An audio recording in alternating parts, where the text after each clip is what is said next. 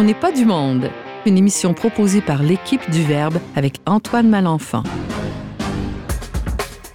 Aujourd'hui à l'émission, on découvre Flannery O'Connor, la dame au pan, avec notre collaborateur littéraire Michael Fortier.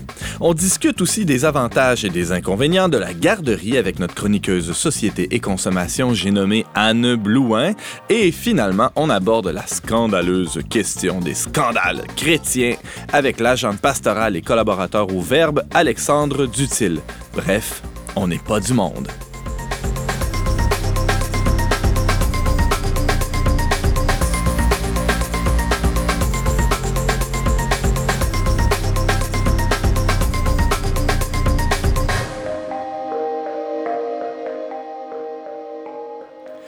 Bonjour à tous et bienvenue à votre magazine culturel catholique. Ici votre animateur Antoine Malenfant. J'ai le, bonheur d'être aussi rédacteur en chef du magazine Le Verbe que vous connaissez peut-être et qui vous accompagnera pendant la prochaine heure avec mes chroniqueurs invités et aussi James Langlois. Salut James.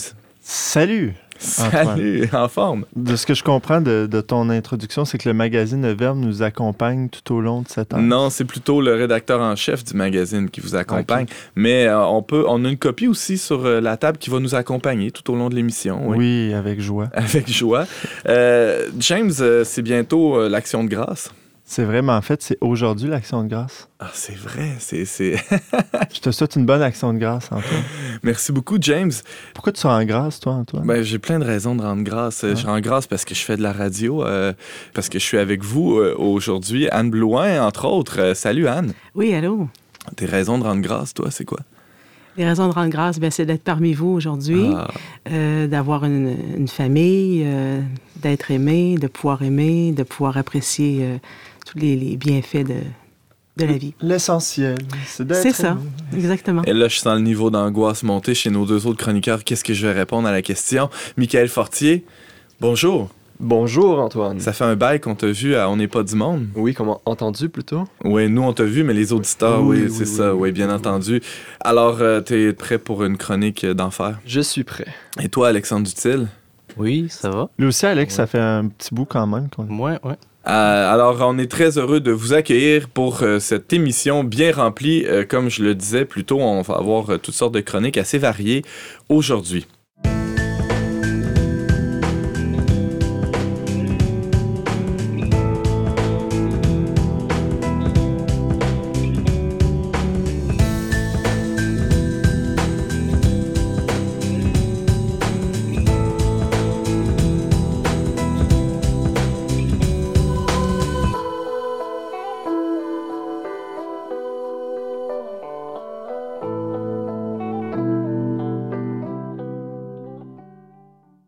Sans plus tarder, euh, Michael Fortier va nous présenter un de, ses plus récents textes dans la revue Le Verbe. Il a l'habitude de nous euh, écrire des textes dans la rubrique Classe de maître, qui présente des auteurs euh, souvent méconnus ou oubliés, qui sont soit des grands littéraires ou des penseurs du christianisme pour la plupart du temps.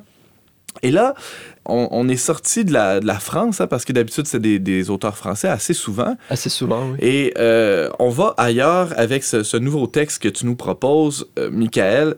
Alors, de qui tu nous parles?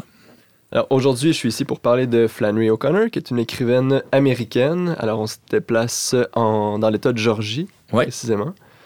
Elle est pas très connue ici. En fait, moi, avant que tu, tu m'en parles, euh, j'en avais jamais entendu parler. Elle est un peu plus connue en France. Ah oui? Euh, ah. Aux États-Unis, certainement, surtout dans le sud des États-Unis, euh, où c'est une des grandes voix avec Faulkner, des écrivains de, de cette trempe-là, mm-hmm. Walker Percy. Robert Penn Warren, d'autres auteurs comme ça. En France, elle a été traduite par un traducteur célèbre qui s'appelle Maurice Edgar Coindreau, qui était aussi le traducteur de Faulkner. Puis d'ailleurs, la publication de Flannery, ou plutôt sa traduction en France, a aidé beaucoup à sa notoriété. Mhm. Peut-être quelques éléments biographiques pour situer l'auditeur. Euh, Alors, euh, Flannery O'Connor, c'est une écrivaine qui est née en 1925, qui est décédée en 1964. Déjà là, euh, elle, est, elle est morte assez jeune, à, ah à 39 ans.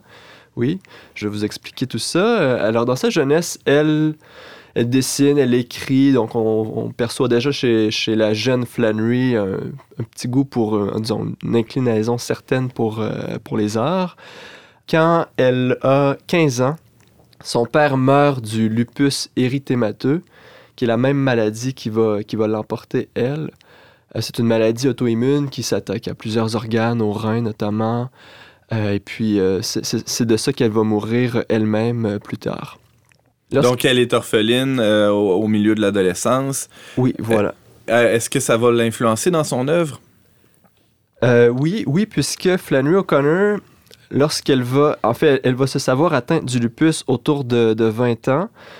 Dans son parcours, je vous ai dit qu'elle avait euh, un petit goût pour les arts mhm. lorsqu'elle était jeune. Après ça, vers 20 ans, elle va aller à l'université en Iowa, donc à, environ euh, à, peu près 2000 km de chez elle. Alors elle s'éloigne, euh, elle coupe les ponts avec sa famille pendant un certain temps.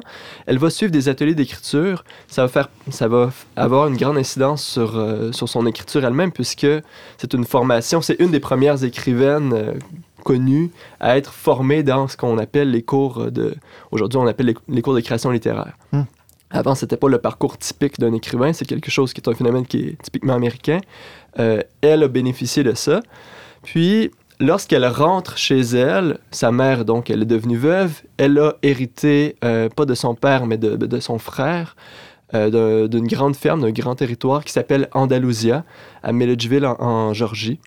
Euh, Flannery O'Connor, avec sa maladie, ne peut pas vraiment sortir de chez elle. Alors, elle va passer l'essentiel de, ses journées à sa ferme, dans son domaine. Le matin, elle va travailler, elle s'astreint à travailler trois heures, que l'inspiration soit au rendez-vous ou non. Puis l'après-midi, elle va la passer dans la ferme, elle va aider sa mère, puis elle va surtout s'occuper de ses oiseaux, puisque c'est euh, elle en avait euh, plusieurs. Elle avait une trentaine de pans, notamment. C'était ses oiseaux chéris. Ah ouais. La raison pour laquelle on l'appelle la dame au pan. Oui, ah. voilà. Tu dis, elle, passe trois heures à travailler. Ça, fait une discipline euh, euh, de travail. On parle de travail littéraire. Elle écrivait, que ce soit bon ou pas, elle se faisait, on pourrait dire, la violence de, s'asseoir et de travailler, de, de se mettre à l'ouvrage quotidiennement. Oui, exactement. Puis les cours de création littéraire, ce qu'elle a appris là, ce qu'elle a tiré de, là, c'est notamment le, le, souci du travail. On n'est pas vraiment dans une euh, logique de l'inspiration qui vient ou pas, puis on, on s'emporte quand l'inspiration est au rendez-vous, puis on n'écrit pas quand elle n'est pas. Au contraire, euh, elle se donne une discipline de travail, elle écrit, elle se corrige constamment. Euh, bref, tous ses œuvres, tous ses ouvrages plutôt sont des work in progress constants. Mm-hmm. Rien à voir avec l'idée qu'on se fait parfois de, l'écrivain très bohème, avec mm-hmm. une vie euh, justement sans, discipline aucune, mais plutôt euh, vraiment quelqu'un qui, avait le sens du travail. Oui, exactement. Et parle-nous peut-être un peu de l'originalité de son œuvre. En quoi Flannery O'Connor se distingue-t-elle, Michael Fortier, des autres auteurs de son temps, peut-être? Des autres auteurs de son temps, euh, oui, en fait, on pourrait, on pourrait la situer, euh, disons, la critique américaine la situe dans un courant qui s'appelle le Southern Gothic, le, gothique du, roman gothique du, sud des États-Unis, en quelque sorte.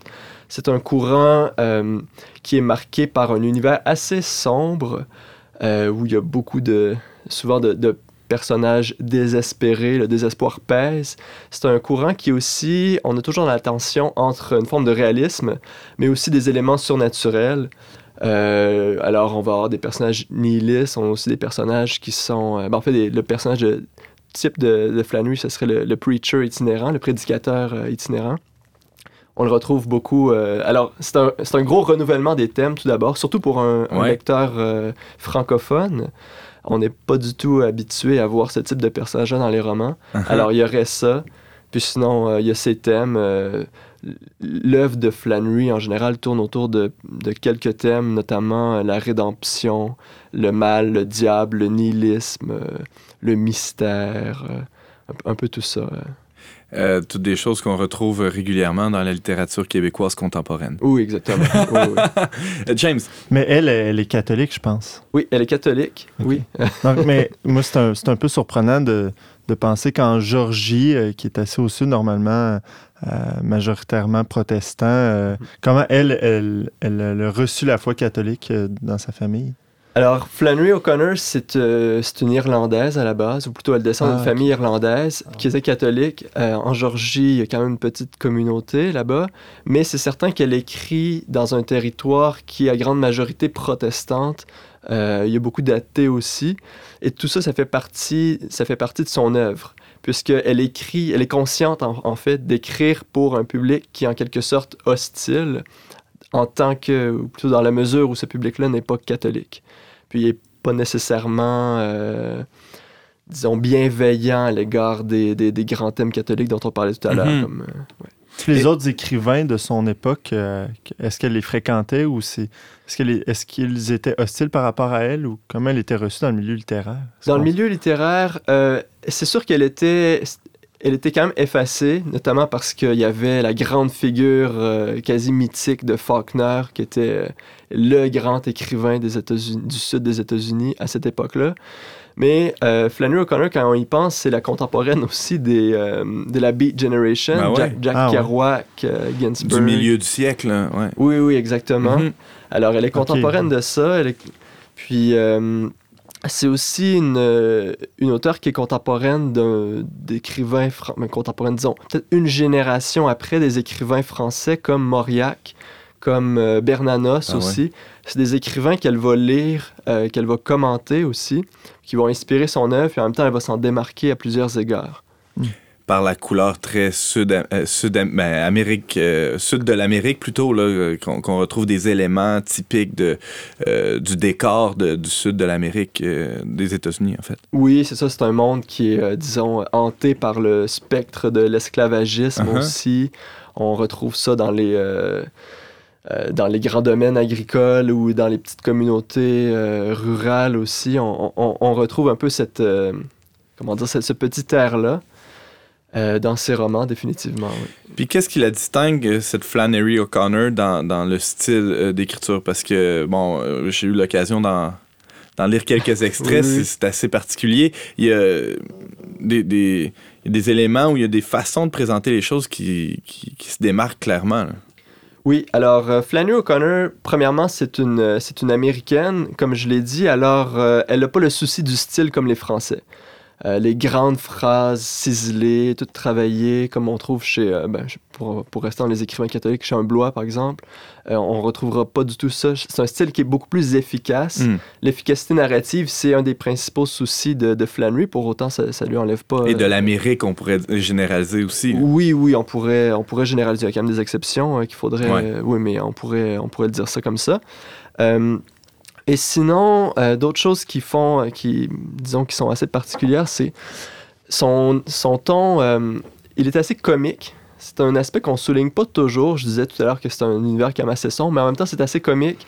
les personnages, il y a des traits qui sont assez, assez grotesques aussi. c'est extravagant, c'est parfois outrancier. Dirais-tu que c'est de l'humour noir? L'humour noir, il y en aurait un peu, oui, oui, certainement. As-tu des petits extraits pour nous, nous démontrer ce, ce, petit côté, ce petit sourire en coin qu'elle a en écrivant? Oui, j'ai des extraits qui sont tirés de, sa correspondance. Alors, d'aucun de ses romans, mais de, sa correspondance où on voit vraiment son, petit côté euh, comique et aussi, euh, ça lui donne un air affable. Alors, je vous en lis quelques-uns. Flannery O'Connor. Ouais. Alors, un qui porte sur les, euh, les t-shirts. ça date de 1955. Elle dit Je m'intéresse à l'image du héros qui plastronne sur les t-shirts et aux personnages beaucoup moins héroïques qui les portent. Ce contraste m'amuse. Je ne possède qu'un t-shirt blasonné. On y voit un bulldog féroce surmonté du mot Georgie. Je ne le quitte guère, ayant décidé, à cette étape de ma vie, de créer une, impression défavorable. Mais cette résolution se heurte à la volonté maternelle qui désapprouve ce genre d'exhibition qui en a dépassé la trentaine. elle dit qu'elle semble dire qu'elle cherche à déplaire en quelque sorte aux autres. Ouais, mais en fait, c'est un peu de l'ironie, puis euh, je, peux vous en lire un, autre petit. Euh, sur son permis de conduire. Alors, on est en 58, elle a 33 ans. Euh, elle écrit à une de ses amies Ma dernière prouesse, c'est d'avoir raté le permis de conduire. Voilà la preuve que je ne suis pas faite pour le monde moderne. J'ai roulé avec l'examinateur autour du pâté de maison. Recroquevillé sur son siège, le pauvre homme se curait nerveusement les dents tandis que je gravissais une côte en oubliant de changer de vitesse, la dévalais ensuite à tombeau ouvert et m'arrêtais brutalement sur une pelouse privée. Alors, ce qui est drôle chez Flannery, c'est qu'on a toujours cette, euh, cette tension-là, ou cette tension, ce, ce jeu-là entre d'un côté une, euh, une catholique quand même assez, quand même assez conservatrice, euh, on dirait réactionnaire. Euh, d'un côté, mais de l'autre côté, c'est une jeune femme, jeune, jeune femme inoffensive, affable, très, très drôle. Pas coincée du tout. Non, non, non, non, pas coincée du tout, voilà. Elle est même pince sans rire, en quelque oui, sorte. Oui, oui, tout à fait. Alors, Michael, tu voulais, avant de terminer, nous présenter une œuvre marquante de Flannery O'Connor. Oui, c'est un roman qui s'appelle Et ce sont les violents qui l'emportent. Un excellent roman qui porte sur, euh, un baptême.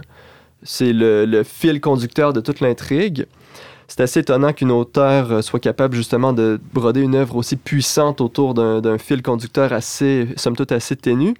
Euh, dans ce roman-là, l'histoire, c'est un vieux prophète sauvage qui habite en campagne, qui éduque un jeune homme, le jeune Tarwater, qui a environ une dizaine d'années, euh, pour en faire son héritier, pour en faire un prophète. Il lui donne une mission qui est d'aller baptiser le fils, euh, dans, le- roman, on dit idiot, il faut comprendre, euh, c'est un terme qui est un peu daté. On dirait aujourd'hui euh, plutôt autiste. Alors, faut qu'il aille baptiser le fils autiste de son oncle qui habite en ville. Le roman s'ouvre alors que euh, le vieux prophète sauvage meurt. Il avait demandé au jeune homme euh, de, de l'enterrer sur sa propriété. Le jeune homme, naturellement, euh, est dans la révolte face à cette figure d'autorité-là. Alors, il va faire brûler sa propriété, puis il va surtout pas l'enterrer selon, euh, selon ses voeux. Il se rend tout de même en ville, puisqu'il connaît personne d'autre. Il se rend chez son oncle, qui est un, instituteur athée, qui lui souhaite, c'est ce qu'on apprend au fil du roman, lui, lui-même avait disputé au vieux prophète sauvage la garde de- du, jeune, euh, du, jeune, du jeune garçon qui s'appelle Tarwater, donc, euh, pour l'éduquer selon ses principes à lui. Lui, c'est un athée, euh, le baptême, ça lui dit absolument rien. Puis, naturellement, il n'a pas fait baptiser son, son enfant, son, son fils, euh, qui s'appelle Bishop. Ironiquement, Bishop, l'évêque, en fait. Ouais. Et tout le roman porte autour de ça. Le jeune Tarwata a un destin, en quelque sorte, qui a été donné par son. par le, Son- le- son tuteur, ouais, disons-le ouais. comme ça. Et il, va, il ne veut absolument pas le réaliser, mais il va être amené à le faire un peu malgré tout, malgré lui. C'est ça, c'est ça qui est, intéressant dans ce roman-là, c'est que le, un des personnages principaux qui est jamais, euh, qui est jamais euh, explicite, c'est le, le diable qui suggère toujours des, euh, des idées aux jeunes garçons, des idées de révolte, justement pour alimenter cet instinct de révolte-là qu'il y a. Puis euh, finalement, il va, euh, ça va se retourner totalement contre, euh, contre, contre, contre lui, dans la mesure où il va exécuter la, la volonté de, de, son, de son tuteur, qui est son grand-oncle. Presque malgré lui. Presque malgré lui, voilà. Alors, on, on voit euh, par les thèmes, par, euh, par la couleur aussi, hein, que, que de, de, de ce récit-là, de ce que tu en rapportes, Michael, un peu la l'agilité de Flannery O'Connor à traiter de choses graves, mais on, on le voyait un peu plus tôt avec, avec quand même beaucoup de finesse, beaucoup de doigté. Euh, le, le thème du baptême, c'est pas quelque chose de très, de très sexy, de très commun, en tout cas dans, dans la littérature du dernier siècle, et euh, tu sembles dire qu'elle le fait avec brio. Oui, exactement. Alors, Michael, euh, euh, rappelons que tu possèdes une maîtrise en littérature française, plus précisément sur les écrivains catholiques, et tu t'amuses régulièrement à nous les faire découvrir dans la revue Le Verbe. Tu nous parlais aujourd'hui de ton plus récent texte, Flannery O'Connor, et on peut le retrouver euh, en ligne ou dans la revue en version papier. Donc en ligne au le-verbe.com. On espère que tu viendras nous parler en novembre prochain du centenaire du décès de Léon Blois. J'espère être parmi vous à ce moment-là. Alors à très bientôt. Merci beaucoup. Merci.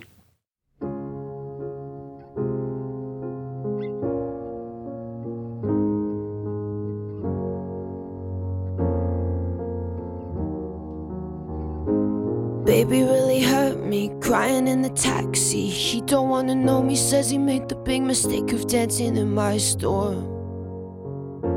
Says it was poison. So I guess I'll go home into the arms of the girl that I love, the only love I haven't screwed up. She's so hard to please, but she's a forest fire.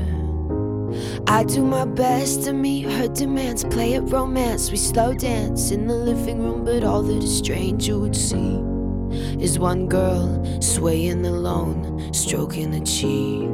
They say you're a little much for me, you're a liability, you're a little much for me.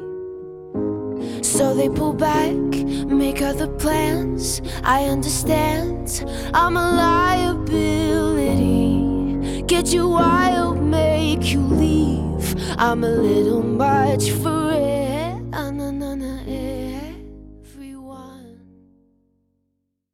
On vient d'écouter Liability de la chanteuse Lord, tiré de son dernier album Mélodrama. Vous êtes toujours à l'émission On n'est pas du monde avec Antoine Malenfant au micro. Le 3 octobre dernier, Julie Dufresne euh, de l'émission La Facture nous apprenait et je cite, les places en garderie privée non subventionnées se multiplient au Québec, mais le gouvernement octroie des permis sans vérifier qui sont les réels gestionnaires et s'ils ont la capacité financière pour exploiter un tel établissement. Elle poursuit en disant euh, dans l'émission La Facture que la fermeture sans préavis d'une garderie à Sainte-Agathe-des-Monts met en lumière les limites des vérifications du ministère de la Famille. Alors, ça nous a donné envie, tout ça, de, discuter avec euh, Anne Blouin de la garderie, des garderies, du système québécois, des centres de la petite enfance, tout ça. Réfléchir un peu à, la place que ça prend dans notre vie, dans notre société, dans nos familles. Alors, euh, Anne, euh, je commencerai avec une question toute simple. Est-ce qu'on a vraiment la liberté de choisir son milieu de garde au Québec?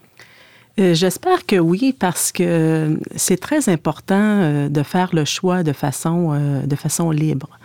Euh, c'est-à-dire qu'on sait qu'il y a beaucoup de femmes maintenant qui sont sur le marché du travail, des femmes qui sont professionnelles, et peut-être qu'elles se pensent nécessairement obligées euh, de faire garder leur enfant le plus tôt possible. Par contre, euh, il y a des mères aussi qui peuvent bénéficier d'un congé parental d'un an. Alors ça, c'est bien aussi. Il y en a aussi qui préfèrent mettre leur euh, profession un, petit peu en veilleuse et travailler à temps partiel.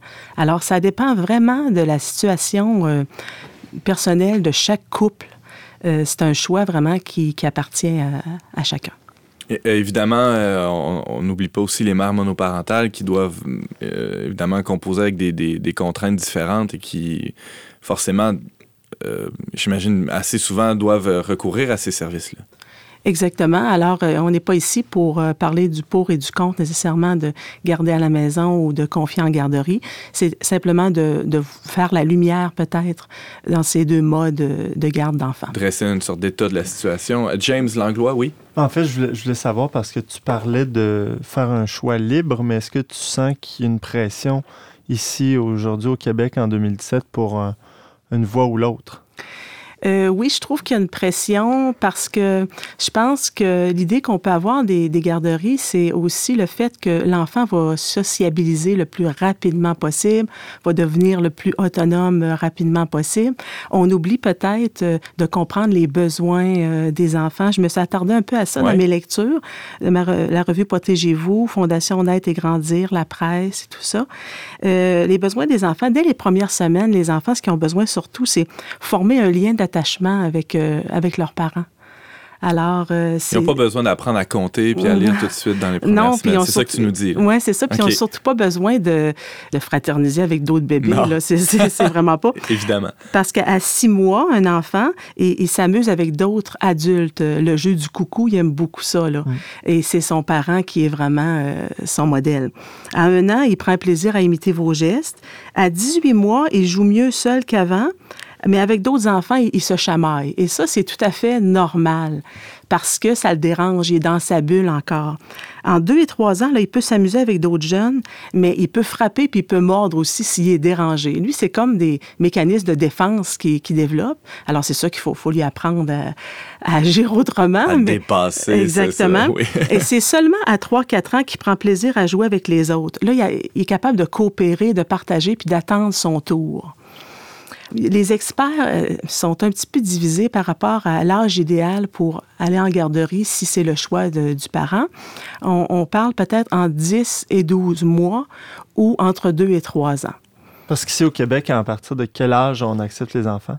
Ben, assez, assez, assez tôt, là. Je, je pense que c'est vers peut-être trois mois, quatre mois. Oui, ça peut commencer. Ça peut commencer très, très Évidemment, très c'est pas la ça. norme. là. Euh, J'avais des données ici là, euh, qui datent de 2015, euh, je crois, oui. Alors, euh, c'est 50 euh, des, des parents qui préfèrent garder leur enfant à domicile avant l'âge d'un an. Donc, on en déduit que l'autre moitié euh, sont déjà prêts, euh, finalement, avant un an, à le, à laisser aller en garderie. Euh, et là, ça diminue comme ça, 24 euh, à un an et on- ça diminue grandement à partir de deux ans. Alors, euh, il y a seulement 8% des parents qui préfèrent garder l'enfant à domicile à l'âge de deux ans et pour euh, arriver à un maigre 3% à l'âge de 4 ans. Donc, ça fond comme neige au soleil, là, le, Oui. le- le- le pourcentage de, de parents qui, euh, plus l'âge avance, évidemment, on le comprend, là, sont prêts à, considèrent que leur enfant est prêt à sociabiliser, justement, à à entrer en contact avec d'autres jeunes. Et il y a toutes sortes d'autres raisons. Il y a aussi des, des raisons de, de gestion de la famille, de, de, euh, de, revenus aussi. De, les parents, quand ils doivent travailler, ils doivent euh, placer Oui. l'enfant quelque part, évidemment. Aussi, ça remet aussi en question les, les valeurs, aussi les, Mhm. les valeurs familiales. Euh, je pense que c'est important à savoir. C'est sûr qu'aujourd'hui, euh, c'est beaucoup axé sur le, la sécurité euh, économique aussi, la sécurité financière. Par contre, il ne faudra pas que ce soit au détriment de, de l'amour puis la- de, de la protection qu'on peut, qu'on peut donner à- aux, aux jeunes enfants parce qu'on dit que le cerveau se développe à 95 avant 3 ans. Alors, et puis, euh, on peut, après ça, euh, vérifier vers 30 à 40 ans. euh, Il y, a des- il y a des comportements qui, qui, qui sont récurrents aussi suite à des lacunes. Des peuvent- connexions qui sont faites à- en bas âge qui, qui ont des conséquences à long terme, c'est ça? Oui, parce que tout, tout le, le- bagage émotif, euh, c'est vraiment à l'intérieur des trois premières années qui, qui se développe. Un enfant a beaucoup besoin de développer ses émotions, sa Mhm. sécurité affective et tout. Est-ce que c'est possible de, de retrouver un, un milieu où l'enfant peut sociabiliser justement ailleurs qu'à la garderie? Bon, on peut penser qu'à la maison, l'enfant euh, va manquer un peu de sociabilisation, mais par contre, euh, c'est rare qu'une maison, c'est complètement fermé et puis qu'il n'y a pas d'autres personnes qui, Mhm. qui entrent ou qui ont, avec qui on peut créer des relations. Euh, que ce soit euh, les grands-parents, euh, des oncles, des tantes, des cousins et des cousines, l'enfant n'est pas, est pas totalement isolé avec ses parents. C'est important qu'il ait d'autres figures aussi d'adultes, d'autres figures d'enfants et de pères, mais le danger, c'est qu'il il associe son, son modèle à, à des pères. Alors, quand il commence trop tôt en, en garderie, souvent, ses références, ce sera ses pères, ceux qui sont de- du même âge que lui. Plutôt qu'une figure d'autorité ou qu'un adulte. Oui, Euh, exactement. Alors, Anne, euh, il y a toutes sortes de services de garde qui existent. Euh, on, on le sait, là, ils ne sont pas tous identiques. Il y a différents types. Peux-tu nous, nous en parler un peu? Comment choisir le bon service de garde? Bon, c'est important que le nombre d'enfants ne dépasse pas 60 euh, dans, dans une, une garderie. Puis le ratio éducatrice Bambin, 1 sur 5 pour les moins de 18 mois, 1 sur 8 pour les moins de 4 ans, puis 1 sur 10 pour les plus âgés. En milieu familial, c'est 1 sur 6 avec deux poupons maximum euh, bébés, là, des bébés, puis 1 sur 9, quatre poupons. C'est important aussi de voir la sensibilité du personnel, s'ils sont attentifs aux besoins des enfants, si les repas sont équilibrés et aussi si les activités extérieures sont, sont importantes. Parce qu'on remarque que dans les milieux de garde, souvent, euh, ils négligent un peu les activités extérieures. On comprendra que c'est quand même assez compliqué de, Habiller, ses Habiller enfants, tous ces enfants-là. alors ça, c'est c'est important aussi parce qu'un enfant, il faut que ça bouge. Mhm. Avec aujourd'hui, le, le- tout ce, tout ce qu'il y a comme, euh, comme activité passive, euh, écouter euh, des, des, des émissions à la télé ou... écoute, bon, alors ça, ça, ça C'est enlève... intéressant que tu dises ça parce que j'ai une amie qui, justement, ça a été euh, une raison euh, évoqué là, lors de, du changement de garderie de sa fille parce que elle trouvait que l'enfant n'allait pas assez dehors. Elle arrivait à la maison après le soir puis elle sautait partout, mais c'est parce qu'elle restait enfermée toute la journée. Donc ça, ça, peut, ça peut faire partie des questions qu'on pose au service de garde quand on le visite là, pour la première fois, voir si on, on va inscrire notre enfant à cet endroit-là. Oui, puis si les éducatrices aussi sont fiables dans le sens que est-ce qu'elles vont partir, euh, est-ce qu'il y a un roulement? Hmm. aussi, c'est significatif. Les, les, les, éducatrices sont là pour, pour rester. Euh, j'aimerais qu'on parle un peu du, du rôle des grands-parents parce que ça peut être une alternative intéressante pour évidemment ceux qui le peuvent, ceux qui ont, qui ont des grands-parents euh, à proximité, en fait des parents. Est-ce qu'on retrouve ça dans la, littérature que tu as consultée sur les services de garde ou sur la garde d'enfants plus généralement? Oui. Le rôle des grands-parents est très important. Par contre, euh, il faut que ce soit sur une base euh, volontaire et, certainement pas euh, permanente. Dans le sens que, malheureusement, il arrive souvent que les enfants ont, besoin de leurs parents pour garder de façon hebdomadaire, du lundi au vendredi on remarque que c'est beaucoup trop pour euh, les parents, les grands-parents. Et souvent, euh, ils se sentent comme obligés, ils ne veulent pas refuser leur enfant. Alors, à ce moment-là, c'est, ni bon pour l'enfant, ni bon pour le grand-parent, parce que c'est exigeant garder un enfant quand même. Par contre, il y a des effets positifs importants.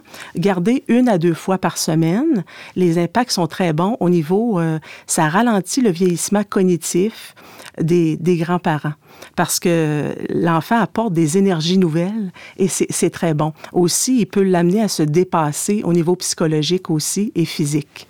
Puis ça, ça tisse des liens aussi entre les générations. Ça, ça permet aux, petits-enfants de bien connaître leurs grands-parents et vice-versa. Oui, parce que les, petits-enfants sont très intéressés à connaître la vie de leurs grands-parents.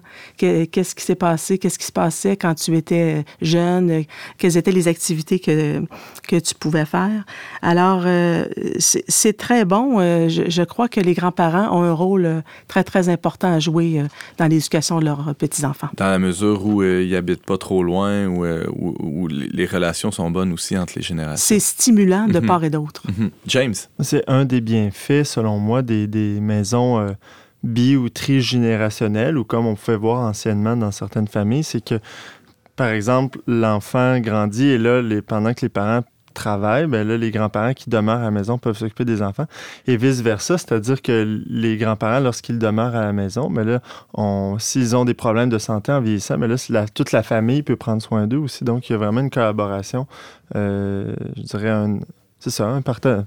J'allais dire un partenariat, mais c'est pas vraiment ça. C'est plus une démonstration d'amour dans, dans tous les sens des générations. Des fois, ce qui peut arriver, par exemple, c'est au niveau de l'éducation.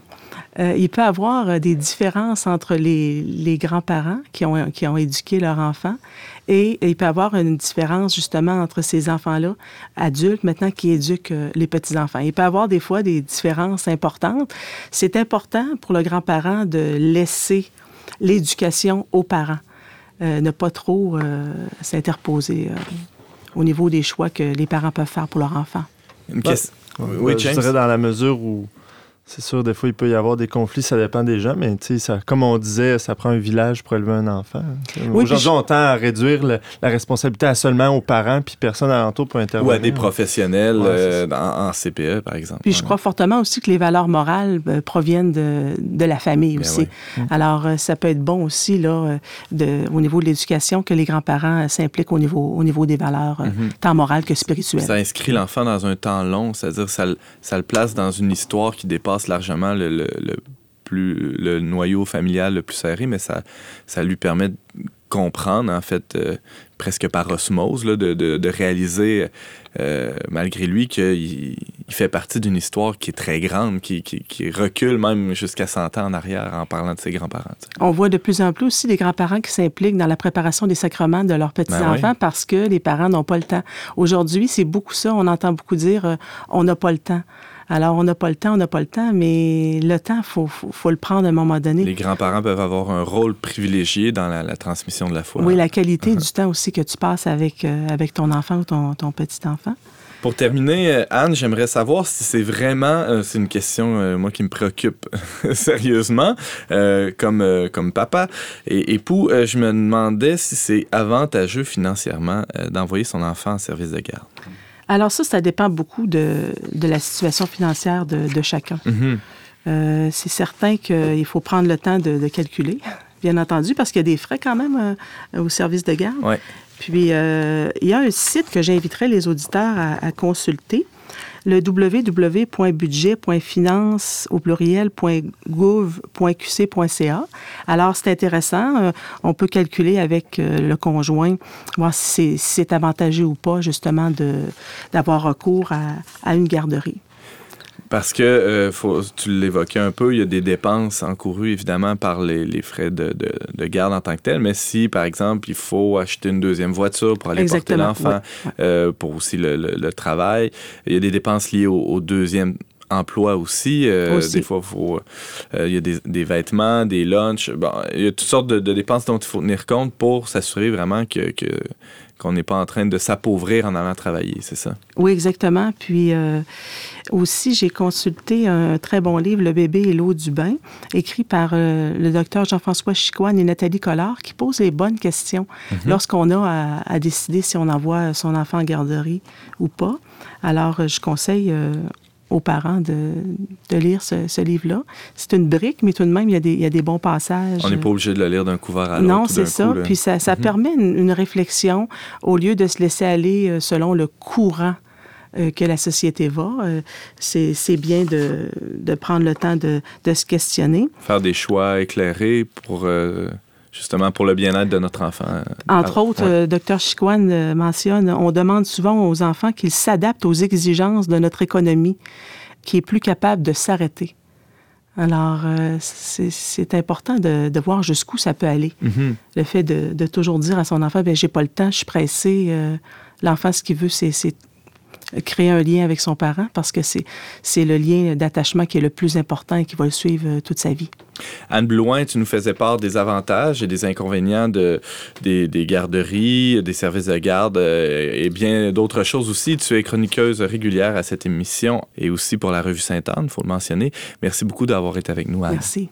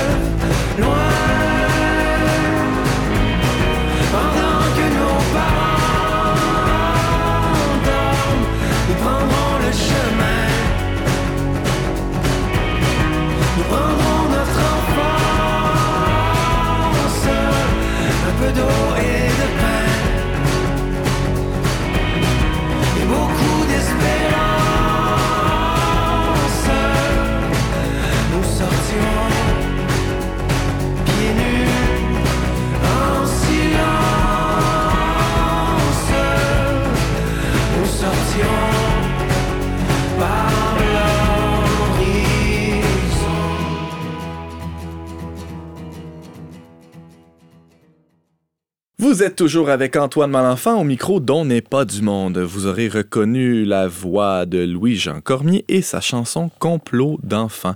C'est tiré de son album Les Grandes Artères.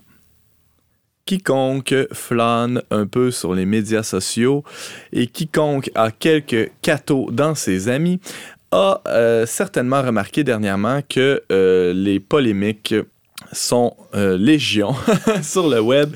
Et, euh, et il n'est pas rare euh, aussi, il faut le mentionner, que on soit scandalisé ou que même parfois on soit scandale pour les autres, c'est-à-dire que nos interventions sur les médias sociaux fassent tomber quelqu'un. Alors, euh, c'est le sens, hein, c'est l'étymologie du mot scandale. Et on a avec nous pour en parler de ce mot si scandaleux, le scandaleux Alex, Alexandre Dutil. Salut, tu es agent pastoral à Saint-Patrick. Euh, et euh, tu viens pas nous parler de scandale parce qu'il y a plus de scandales à Saint-Patrick qu'ailleurs. Il hein, faut, le, faut le mentionner pas si scandaleux que ça, j'espère non plus. Non, mais ben, en, fait, euh, on, t'invite surtout en tant que théologien. Euh, tu as écrit aussi un texte dans le dernier numéro du Verbe qui porte euh, sur le sujet. Alors, j'aimerais ça que tu répondes à une première question, Alex. Est-ce que les médias sociaux favorisent les scandales dans l'Église? Oui, ben c'est justement un peu ça qui, qui a lancé ma réflexion sur le sujet. Bon, je suis un peu comme tout le monde. J'ai Facebook. Euh, je suis un peu qu'est-ce qui se passe des nouvelles. Puis... Non, c'est pas tout le monde qui est sur Facebook. Hein. Pas tout le monde, c'est vrai. mais beaucoup de monde, en tout cas. Uh-huh. Mais euh, je trouve que c'est un des problèmes, justement, avec les médias sociaux, c'est que ça facilite le scandale. Euh, je pense pas que ça n'existait pas avant dans le milieu chrétien. Je pense qu'on avait ça avec les commérages euh, sur le parvis avant. Ah oui? Mais les médias sociaux, évidemment, facilitent les choses je vais y arriver. Euh, ce que je veux, ça m'a mené un peu à faire une réflexion là-dessus. C'est quoi un scandale chrétien? C'est qu'est-ce qui implique? Il y a plusieurs sens au mot scandale. On peut, l'utiliser à plusieurs sauces. Hein. D'ailleurs, ton texte nous, nous, parlait de quatre sens principaux qu'on peut tirer de ce mot-là. Euh, le premier, c'était quoi? Ben, le, premier sens que je voulais donner, euh, c'est quand on, on, ne mérite pas le nom de chrétien. Donc, j'appelais ça usurper l'identité. Oh. Hein, qu'on usurpe l'identité de chrétien. Ça, c'est plus au niveau personnel. C'est euh, un peu qu'est-ce que, dans le langage euh, de, l'Église qu'on va parler, dire qu'on fait des péchés.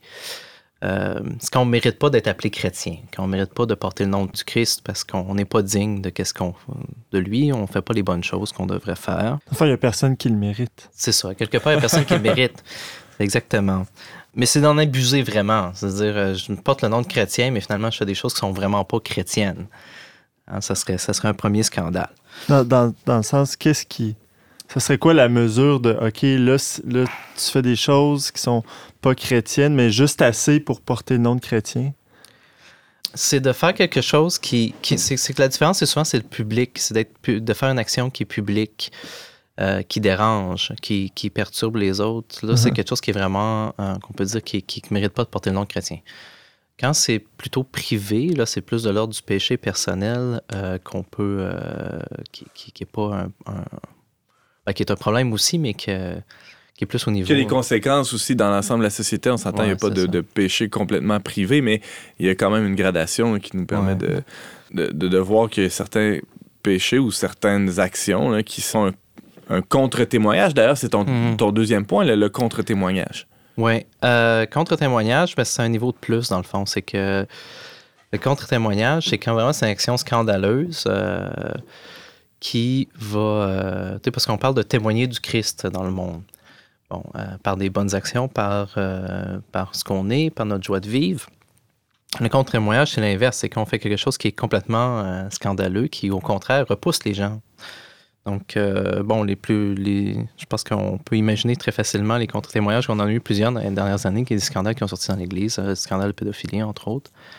Mais euh, toutes les fois qu'il y a quelqu'un qui est supposément un leader dans la communauté chrétienne qui. Finalement, on apprend qu'il a, volé des gens ou qu'il a abusé de son pouvoir ou bon, on en a quelques-uns qui sortent à l'occasion euh, malheureusement, mais c'est la réalité des choses. Et ce sens-là du contre-témoignage, euh, dans, quand on parle du scandale, ça, nous rapporte nécessairement à, l'étymologie. Là, on, en parlait un peu plus tôt de, de la racine linguistique, c'est de trébucher ou de faire chuter, littéralement. dans le sens biblique, oui, c'est ça. C'est d'amener l'autre à chuter, s'enfarger, si on veut, en mhm. québécois. James? J'ai un peu de la difficulté à saisir la différence entre le premier, usurper l'identité, puis contre-témoigner. Dans le fond, si tu dis les deux, c'est c'est faire quelque chose qui n'est est pas honorable selon le nom de, ou la position qu'on a. Mais mhm. quelle différence tu ferais entre les deux? Bien, le, la, vraiment, vraiment, la différence, c'est plutôt au niveau de l'effet. Usurper l'identité, si on peut voler le. Si on peut prendre le nom de chrétien puis pas le mériter, puis comme tu dis, personne ne le mérite réellement, mais on essaie de vivre à l'image du Christ le plus possible. Mais la grosse différence, c'est que contre-témoigner, c'est une action qui va repousser aussi les gens. C'est pas juste ça va troubler les gens ou ça va mhm. être un, un, petit problème dans la communauté. C'est vraiment ça va venir à repousser les gens, puis les non-croyants aussi. Euh, c'est pour ça que je parle de contre-témoigner, parce que témoigner, ça serait de, présenter le Christ aux, euh, aux non-croyants, mais contre-témoigner, c'est présenter, dans le fond, le contraire de la foi aux non-croyants même en, venant de leaders ou de gens de, chrétiens. Une question de degré, finalement, aussi là-dedans. James? Pour moi, je, le comprends pas seulement comme faire quelque chose de mal, hein, parce que tu vois, Gandhi et Nietzsche aussi, je sais qu'ils ont dit ça mhm. les deux à différentes manières, mais s'ils avaient vu des, vrais chrétiens joyeux, tu sais, ils se seraient convertis. Mhm. or, ne pas être joyeux, c'est pas nécessairement un péché, mais tu vois, c'est un contre-témoignage dans un sens. Aussi, c'est ça. Effectivement. Mais moi, je le voyais plus. C'est, dans le fond, c'est que la différence, c'est que de fait, ça va ensemble. Mais euh, le premier niveau, comme je disais, c'est usurper l'identité de chrétien. Donc, dire je fais des choses qui ne sont pas chrétiennes, tout simplement, au premier, premier hmm. sens. Contre-témoigner, c'est quelque chose qui porte à repousser les gens. Euh, Rapportons-nous au cas des, rapportons-nous au cas des réseaux sociaux. Hein, peut-être ça va. Il euh, y, a une polémique. Euh, est-ce que le pape est vraiment catholique hein? Il y en a qui, qui, se posent la question euh, avec, par exemple, la sortie de l'exhortation apostolique à Maurice Laetitia. Est-ce que le pape est prêt à donner la communion sans confession mm-hmm. à tout le mm-hmm. monde? Alors, c'est un peu comment agir comme chrétien sur les réseaux sociaux par rapport à cette polémique-là? Est-ce que le, fait de prendre euh, la parole de toutes sortes de manières, euh, parfois même avec violence, ça peut être mhm. une forme de contre-témoignage? Oui. bon, c'est ça. Donc, si je reprends mes, mes éléments, tu sais, dire, parler au nom de, de dire comme chrétien, je pense que c'est correct de le faire. Mais en même temps, on se met déjà en danger nous-mêmes de ne pas agir chrétiennement. Donc, il faut vraiment vérifier que nos intentions sont bonnes puis sont ajustées. Ça, c'est pour ça que ça serait dire d'usurper l'identité, de dire Ah, je suis comme chrétien, je pense que c'est mal telle chose. Bon, là, il faut faire attention avec ça. Contre-témoigner, bien encore là, c'est aussi dans l'attitude. Hein? C'est une attitude très euh, agressive, très. Euh, à la limite rigoriste. Rigoriste, euh, violente. ben là, ça peut devenir un contre-témoignage pour les gens c'est de prendre les, gens en douceur. Surtout dans les prises de, position publique. Mm-hmm. C'est ça qui est, dangereux. Euh, ce qui m'a amené un peu à mon troisième élément, qui était euh, proclamer la qu'est-ce que j'ai appelé proclamer la mauvaise nouvelle, hein, au lieu de proclamer la bonne nouvelle. C'est scandaleux, ça. C'est qu'on amplifie les, autres histoires. On les met sur la place publique. Mm. Et c'est ça le gros danger avec les médias sociaux. C'est de dire, euh, ouais, Antoine, il a fait, savais-tu qu'Antoine a fait telle affaire qui n'était pas correcte? Puis là, tu le publies sur Facebook. vous avez vu euh, ça, ça, empire la chose. C'est tout à fait contraire au sens chrétien parce que, euh, comme nous rappelle euh, dans l'évangile de Matthieu, ben, ce qu'on devrait faire comme chrétien, c'est d'aller voir la personne en privé d'abord, lui dire, corriger la correction fraternelle en privé. Donc, lui dire, bon, on a, telle chose, me semble, ça marche pas. Puis il dit, bon, si, si tu écoutes, tu as gagné ton frère, c'est réglé. Si tu n'écoutes pas, ben là, reviens avec euh, deux ou trois personnes qui sont d'accord avec toi, puis essaye de, régler le problème en communauté d'abord. Puis vraiment, si ça ne marche pas, ben reviens avec tout le monde. Mais euh, j'ai l'impression que sur les médias sociaux, souvent, qu'est-ce qui arrive, c'est que. On saute quelques étapes. On saute des étapes. Ou il y a des fuites, puis on saute des étapes accidentellement. Euh, parce que je sais, par exemple, bon, la question, on parlait de la question du pape à Maurice Laetitia, il y a tout un débat autour des divorcés remariés. Euh, il y a des questions qui ont été posées d'abord en privé, mais qui sont ramassées sur la place publique à cause d'une fuite où on ne sait pas trop si ça a été envoyé aux journalistes volontairement ou pas. Mais finalement, c'est rendu sur la place publique. Puis là, tout le monde se prononce.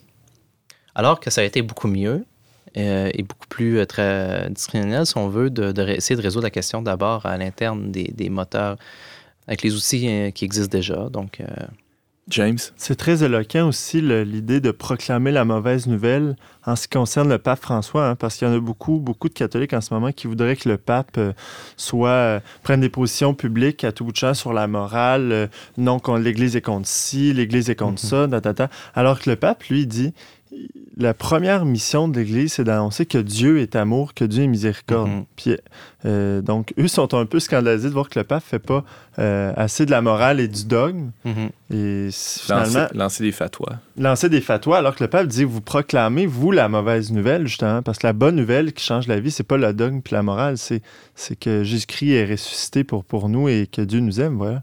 voilà.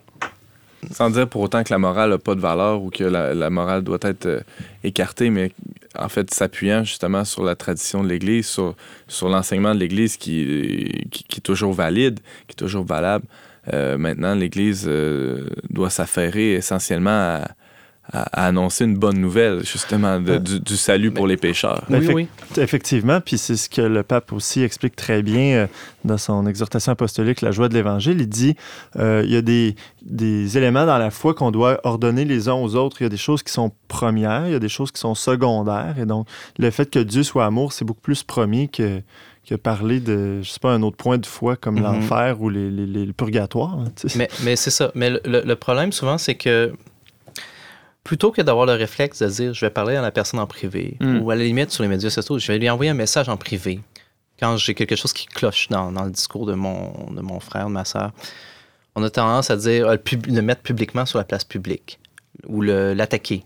Mm. Ou même, euh, plutôt que de questionner, qui est un peu l'attitude pastorale, hein, de dire euh, Mais est-ce que tu voulais vraiment dire ça ou qu'est-ce que tu as écrit a dépassé ta pensée? Parce qu'on sait que sur les médias sociaux, on a tendance à y aller un, un peu spontanément. Mm. Euh, on a tendance à aller rentrer tout de suite dans, dans le- la réfutation ou la- la- la- l'attaque. c'est le danger. Finalement, c'est d'avoir une forme de bienveillance envers notre interlocuteur en, en se disant je euh, présuppose qu'il avait une bonne intention et qu'il a peut-être erré au niveau des moyens euh, pour exprimer cette intention-là. Peut-être que, justement, comme tu dis, en posant des questions, on va avoir les éclaircissements désirés. Et, et même si c'est scandale pour moi ce que mon, frère a écrit, Mhm. Euh, c'est possible, Absolument. c'est très possible. Mais encore là, l'attitude première, c'est pas de propager la mauvaise nouvelle, dire ouais, euh, il, m'a fait scandale, je l'annoncer à tout le monde. C'est de dire euh, non, là, là, je pense que tu as fait erré ou euh, là, tu fais scandale. Euh, pourquoi tu as dit ça? Est-ce que c'était vraiment ton intention? Euh, donc, c'est c'est un peu ça le danger des médias sociaux. Je pense que, comme je disais, ça existait avant. hein. Il y avait du commérage, il y avait des choses qui se passaient avant. Mm. Mais. euh, on- Ça se là, ça- moins publiquement. ça, là, ça se rapidement. répand tout- sur toute la planète. Une traînée de poudre. Puis je disais un peu le danger aussi euh, qu'on a maintenant avec les médias sociaux, euh, avant que je passe à mon dernier point, c'est que c'est planétaire. Un évêque peut dire quelque chose ou euh, à Tombouctou, puis là on va dire Ah, regardez qu'est-ce que l'évêque de Tombouctou a dit, ça n'a pas de bon sens. Ouais, ben c'est pas ton évêque. Euh, tu sais pas c'est quoi la, la situation en Afrique? Ouais, le contexte. Euh, tu sais pas dans quel contexte il a dit ça, mais tu prends la phrase hors contexte euh, tout seul, puis tu dis Hey, c'est terrible. Mais ça, ça n'existait pas avant. Ça, c'est un nouveau problème qu'on n'avait pas Ouais. avant. C'est que tout ce que, partout sur la planète, ce que les évêques vont dire, ce que le pape va dire va être enregistré, que ce soit dans une conversation quasiment, pratiquement, même si c'est dans une conservation privée. J'ai vu ça beaucoup avec le pape François. Des fois, il se fait critiquer sur des choses qu'il a dit, une réponse à une question à la fin d'une conférence Mhm. privée. Puis là, il se fait attraper, puis c'est enregistré quelque part, puis les gens reviennent là-dessus, puis ils disent Ah, regardez qu'est-ce qu'il a dit, c'est- c'est c'est mal formulé. Ben, je suis désolé, mais moi, si vous me posez des questions, vous m'enregistrez tout ce que je dis dans ma vie, dans mon travail Ça pastoral, que- comme agent pastoral. Il y a des moments d'un autre que ça va être mal formulé, puis c'est Ah. pas exactement ce que je voulais dire. Uh-huh.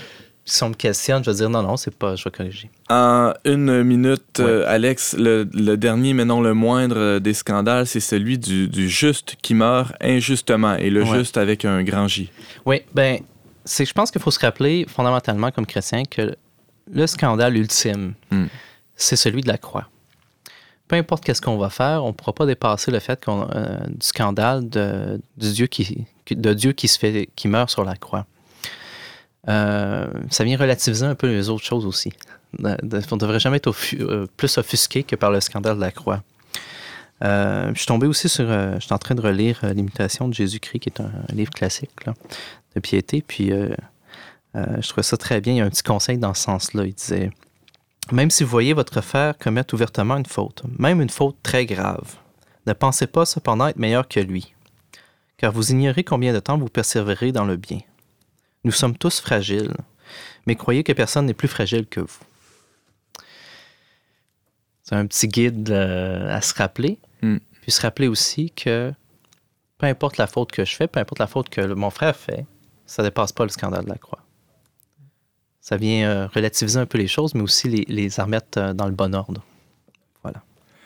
Alex, Alexandre Dutil, tu nous parlait des scandales chrétiens, différents sens qu'on peut donner à ce, à ce mot. On peut lire ce texte, en fait le texte auquel tu faisais référence dans le, dernier numéro du Verbe, euh, qui est aussi disponible en ligne à le verbe.com. Rappelons que tu es agent de pastoral à la paroisse Saint-Patrick de Québec et euh, tu fais partie de notre conseil de rédaction, il faut le dire aussi, hein, à, à l'équipe du Verbe. Merci beaucoup, Alex. Merci. Thank you.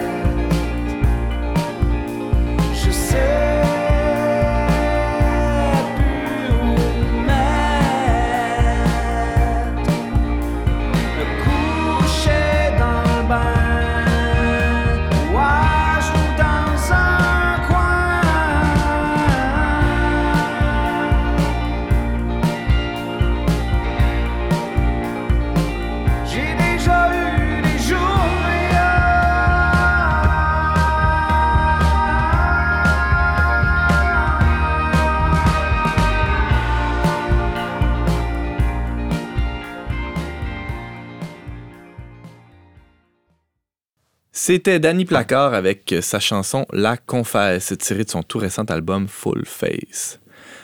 On parlait cette semaine de l'écrivaine Flannery O'Connor avec notre collaborateur Michael Fortier, des différents milieux de garderie avec la chroniqueuse Anne Blouin et des scandales chrétiens avec notre collaborateur Alexandre Dutil. Merci beaucoup d'avoir été des nôtres. On vous attend la semaine prochaine, même heure, même antenne, pour un autre magazine dont n'est pas du monde. Au choix musical, James Langlois à la réalisation technique, Yannick Caron à l'animation, Antoine Malenfant. Cette émission a été enregistrée dans les studios de Radio Galilée.